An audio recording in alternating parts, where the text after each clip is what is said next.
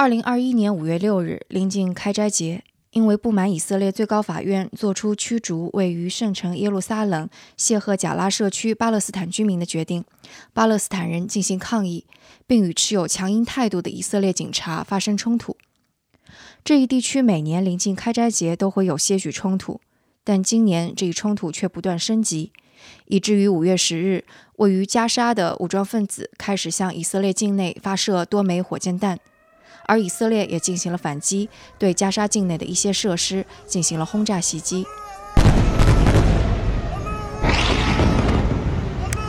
从十号傍晚开始，巴勒斯坦武装组织从加沙地带向以色列发射了上千枚火箭弹，大部分被以色列的防御。巴以冲突出现重大升级，以色列不仅对加沙地带发动空袭，以军的地面。Gaza's health ministry says at least 26 people have been killed by Israeli airstrikes overnight. 这些恩怨由来已久，国际社会也各种谴责，而这些描述都是宏观的、置身事外的视角。但当我和身处以色列特拉维夫的朋友 Sally 通了一通电话之后，我才意识到身处战争阴影之下的普通人会是什么样的状态。我是徐涛，今天这期节目是一期特别节目，你将会听到身处特拉维夫的 Sally 的叙述。她在特拉维夫一家软件公司工作，是个活泼热情的姑娘。你能听到她在这几天战争状态下的感受以及一些思考。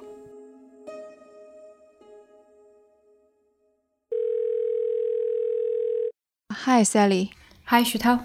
你现在怎么样？我现在还好吧，就等着看看是说今天晚上传说中的大规模袭击会不会到来。兵来将挡，水来土掩了。我给他打电话的时间是当地时间五月十六日下午六点，这是一个周末。如果警报没有响起，这看起来是一个普通又美好的周末傍晚。今天其实现在外面还好，因为现在已经到了夏令时，所以还是白天的一个状态啊。因为天气变得比较好，所以花花草草啊，绿绿的，然后再加上以色列常年光照很足，蓝天白云，一切看起来都比较和谐。但是可能随时随地就会有警报响起。没错，完全哈马斯不照理出牌，搞不清楚什么时候就会来了。如果警报响起会怎样？就像我开头说的，这是一期特别节目，接下来的所有我都留给 Sally 来讲述。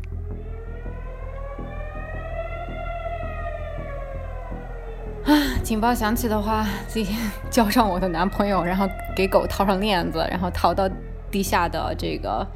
防空洞里面去。我家还比较好，我这儿的话，基本上大概五秒钟、三秒钟的功夫吧，就能够到那个里边去。基本上从周二开始吧，这种 几乎就是每天，然后半夜这样的来。其实白天还好，相对来说没有那么紧张，但是晚上的话，总是半夜被吵醒。因为在以色列这边，大家好像已经习以为常了，所以我们都还在正常上班，只不过是说不用去公司。所以一方面你要应付工作的压力，因为另外一方面你这个睡眠不足，然后另外一方面还有这种精神上被 袭击的压力，所以几个东西加在一起的话还是比较难受的。我在以色列其实好几年了，大概在一年半前吧，其实有过一次，但那一次的话，因为我是在健身房里边，音乐比较吵。并没有听到警报，而且那一次的整个袭击规模非常小，大概就只有一次警防空警报，而且拦截的炮弹也没有那么多，所以整个的体验感跟这次是完全不一样的。这这一次，我觉得这个规模可能是上一次几百倍或者上千倍。从加沙发箭发射过来的这个火箭弹的密集程度也完全不是一个量级的，所以这个在体验上对于我来说完全是一种。心理上的挑战和突破吧。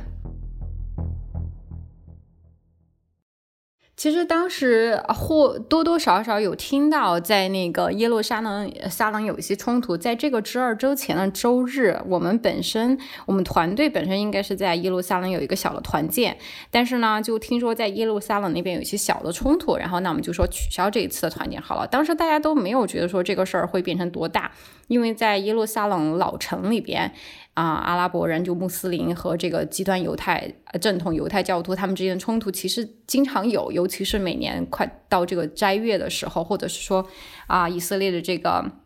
耶路撒冷日的时候，通常基本上都会有这样大大小小的冲突，但是没想到这一次发展到的规模到这种程度，完就是完全在意料之外，并且对于我自己来讲的话，我觉得我可能也是因为没有经历过这些，可以说是少一根弦儿吧。在周二那天的时候，其实我朋友有跟我说，他可能今天晚上我们呃九点多的时候，我们要去这个啊 shelter 就掩体里面去躲一躲。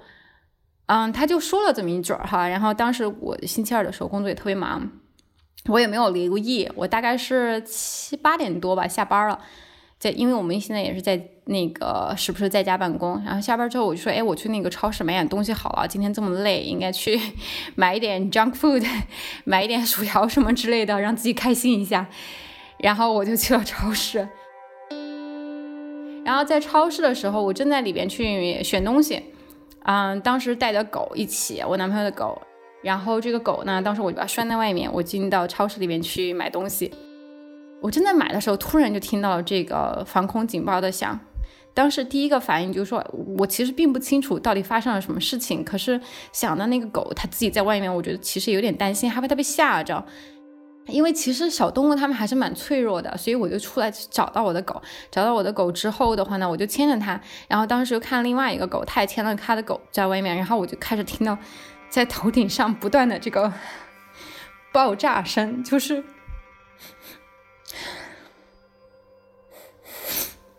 就是很难想象，你就是觉得当时我觉得特别的无助，就完全不知道自己该做什么。以色列人还因为他们经历多了嘛，就比较比较镇定，所以我当时就真的完全是惊呆了，手足无措，完全不知道该做什么。我们就站在那个超市的门口，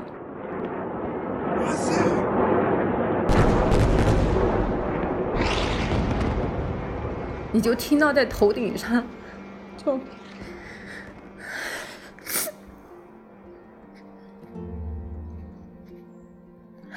，sorry 啊你。就是你就听到这种爆炸的声音，然后呢，他就安慰我说，他说没事儿。我说我们是不是需要去哪儿躲一躲呀？然后因为站在这个地方，我就感觉在我的头上爆炸。他说没关系啊，你听到这种爆炸声的话，说明这个这个铁穹的导弹这个拦截系统已经拦截掉这些火箭弹，所以的话，你听到这个爆炸声音，我们只需要等一等，然后等这个警报响过，然后可能有一些弹片掉下来之后的话，那我们就安全了。其实我不是一个。容易掉眼泪的人哈，但是在当时那个时候，我觉得说特别无助，然后他又他越安慰我，我就越难受，越安慰我就越难受，然后我就忍不住的在那个地方掉眼泪。然后他们就说给你拿点水，然后那个周边的人他们就有的人就给我拿水来，然后另外一个人就安慰我，就说没事儿没事儿，然后那个一会儿就过去了。这个超市里边的人，其实他就像我前面说，他们已经习惯这个是这是一个很悲哀的事实，因为对于我们来讲。多恐怖呀，对不对？这种事情发生，你你你怎么能够这么镇定的去面对这些事情？然后那个超市收银员，他就坐在外面边抽烟，然后每一次听到一个 bang 的声音，他就说他很好，啊，拦截住了。然后又听到 bang 一声，他说太好了，又拦截住了。唉，反正总之这那当时整个就是很崩溃的。然后我们回家之后，我就。控制不住自己，然后我朋友另外朋友给我打电话，然后就安慰我，我就真的就是整个人觉得是，就是又伤心又难过又害怕，然后也很愤怒，就觉得是说为什么会有这样的事情发生，然后同时又觉得说自己当时特别的无助的那种感觉，就你就很崩溃。我觉得说，但凡我要是有一点知识，就知道要怎么去弄的话，我可能不会有那么多的无助。然后我朋友他们也在就是。他们说，他们觉得自己为什么没有提早告诉我要准备这些？说实话，我觉得，嗯，对于很多人来讲的话，我觉得我的反应是挺挺夸张的。然后我也跟他说，我说，我说那个挺不好意思的，就是我我反应这么过激，然后并且是说很多时候都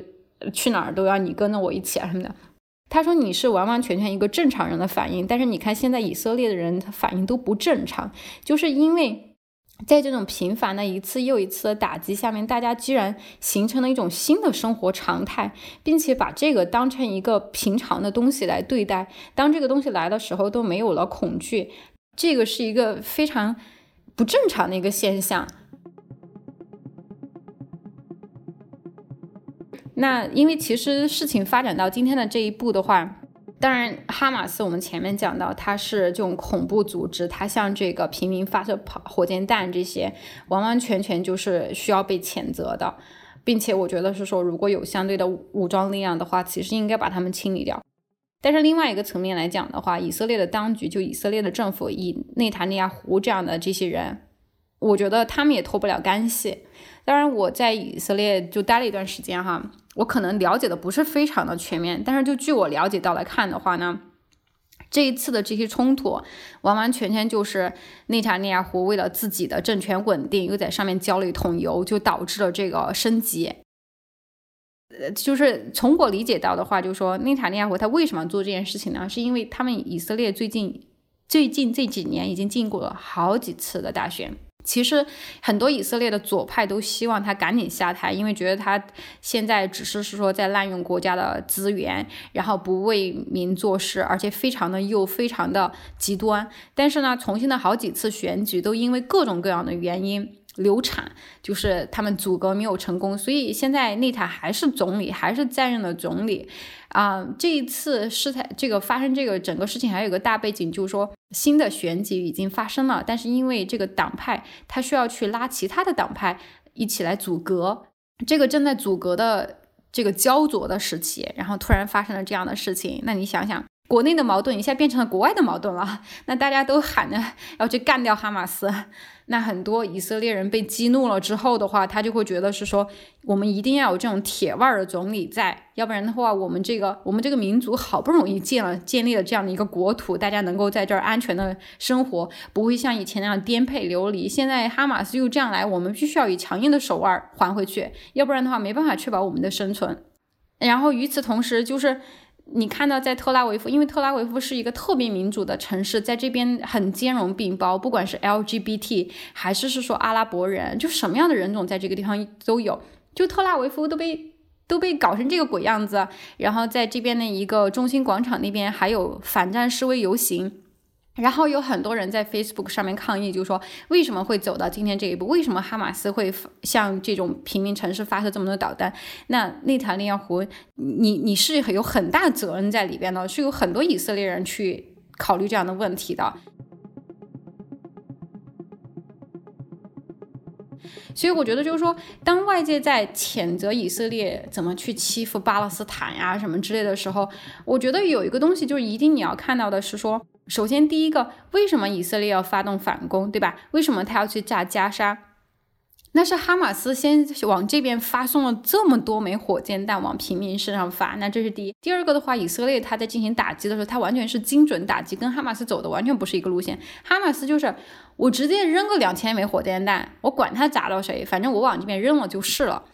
然后以色列的话呢，它这边其实这几天国国内抖音上呀，还有各种视频上，其实应该都能够看到，是说，啊，以色列他有一个战术，会需要先去敲房点，然后先给大家打电话，然后让他们离开啊什么之类，然后再去炸。我国内的朋友都觉得特别不能理解，就是说，那你这样去通知这个 在巴勒斯坦的阿拉伯人，那你岂不是也给这个哈马斯的人报了通风报信，他们就可以逃跑？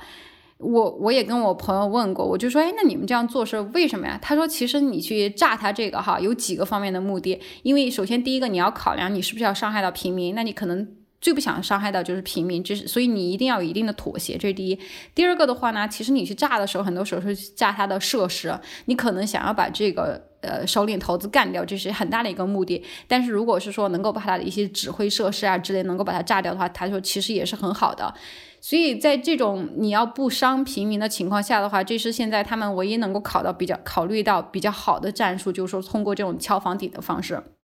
这两天特别大的，尤其是昨天，可以算是是一个他们的一个胜利吧。我觉得这个东西从作战的这个策略上来讲的话，以色列人真的还是蛮让人佩服。而且这个东西看起来其实非常简单，但就这么发生了。它事情是什么样子呢？它是这一次，他先基本上在媒体上宣传是说以色列会向这个加沙地面进攻，然后他集结了很多的坦克，集结了很多的部队在加沙的这个边境这边集结，然后说是要进攻进行地面作战。然后呢，在这个消息放出去了一天之后，然后他连夜对加沙有很多的地下隧道进行了空袭。可能如果我这么直接讲的话，你们就感觉不到说啊，这个点到底在哪儿？其实这个点是什么？这个点就是说，他让这个哈马斯的人以为会发动地面攻击，所以他们都躲到了地下道里边。然后当以色列的这个空军去打击这个地下隧道的时候，一摧毁了他们的地下的这个设施；二，然后因为这些将领头子都躲在下面，其实很多人这次是被干掉了。第三，平民不太可能去躲到这种领导要躲的地方。所以的话呢，你对误伤平民的这个可能性也降低了很多。这一次的这一仗算是真的是打得非常的漂亮。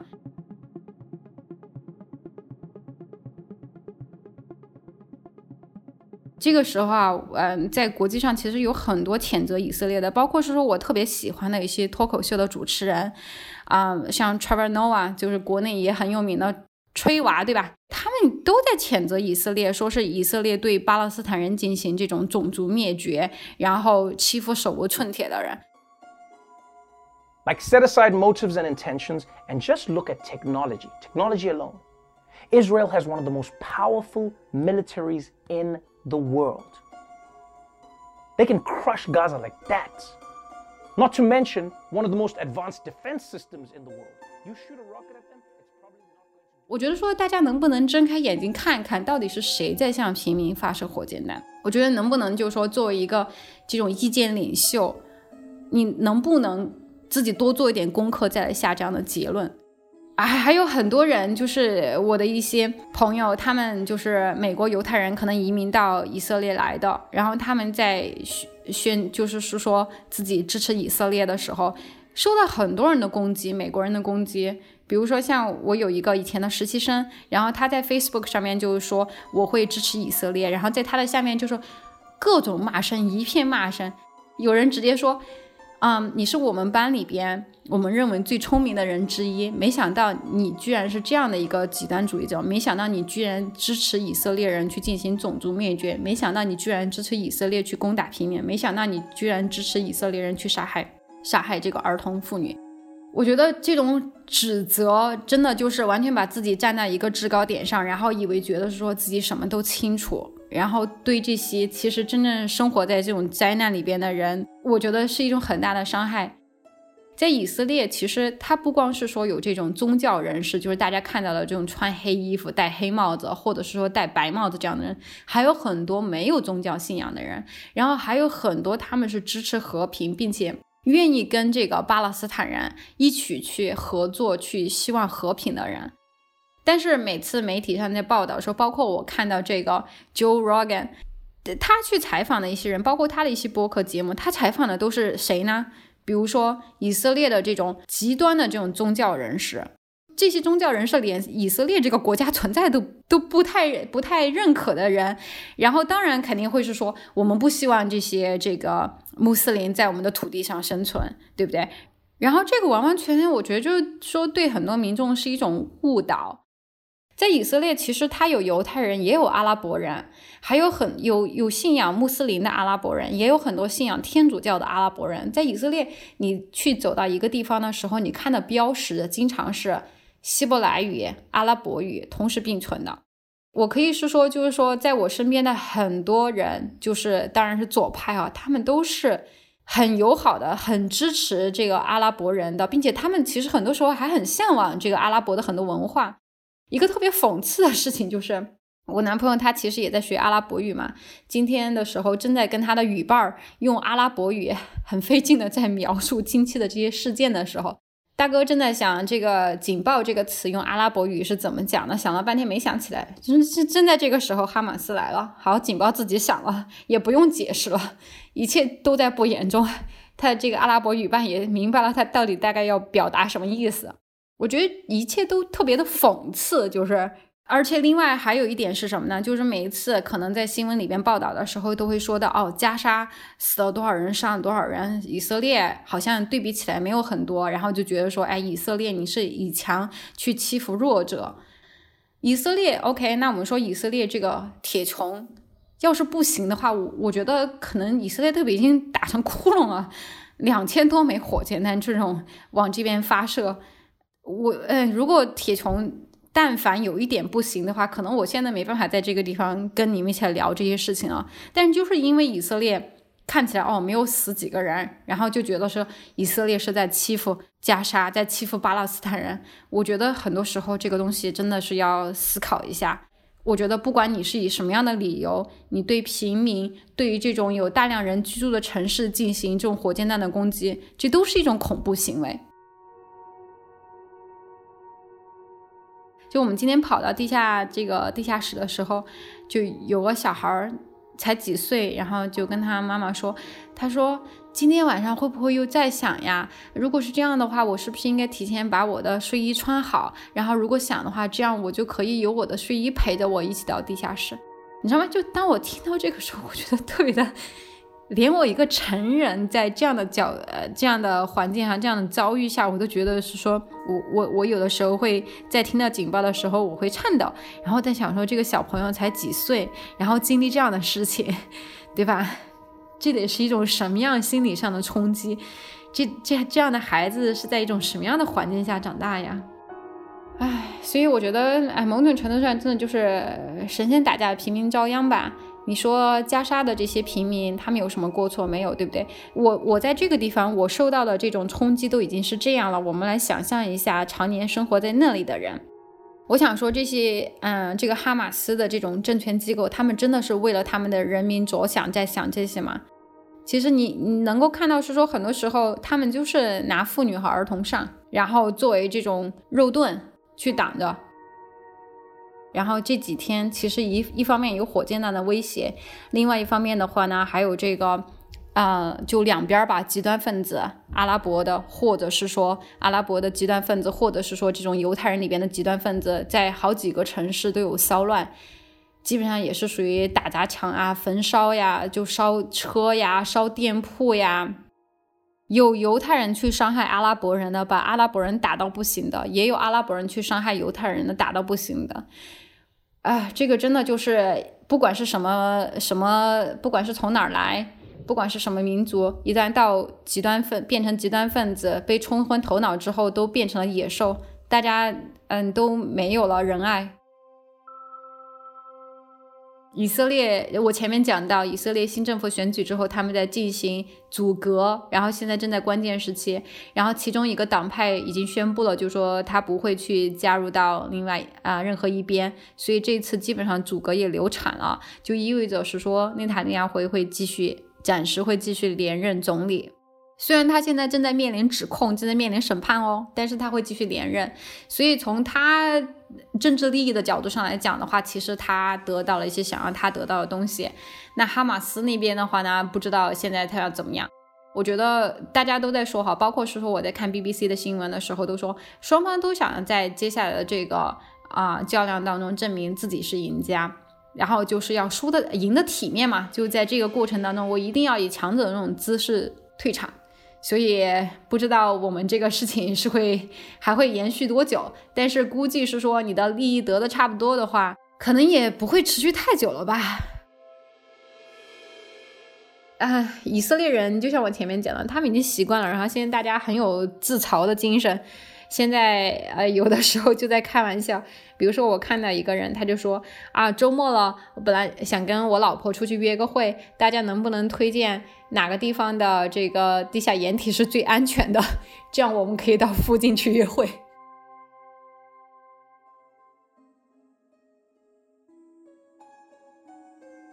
赛利的讲述就到这里，他最强烈还想表达的是，你就会发现，不管在哪个国家。或者是说，在历史上的哪一帧，平民总是被牺牲掉的。但是我觉得，但凡是向平民进行大规模袭击的这种恐怖主义，我们一定是要抵制。大家一定是要对这一块有一个是非的判断。这就是战争阴影笼罩下普通人的感受和想法。那我们今天的节目就到这里，下期节目再见。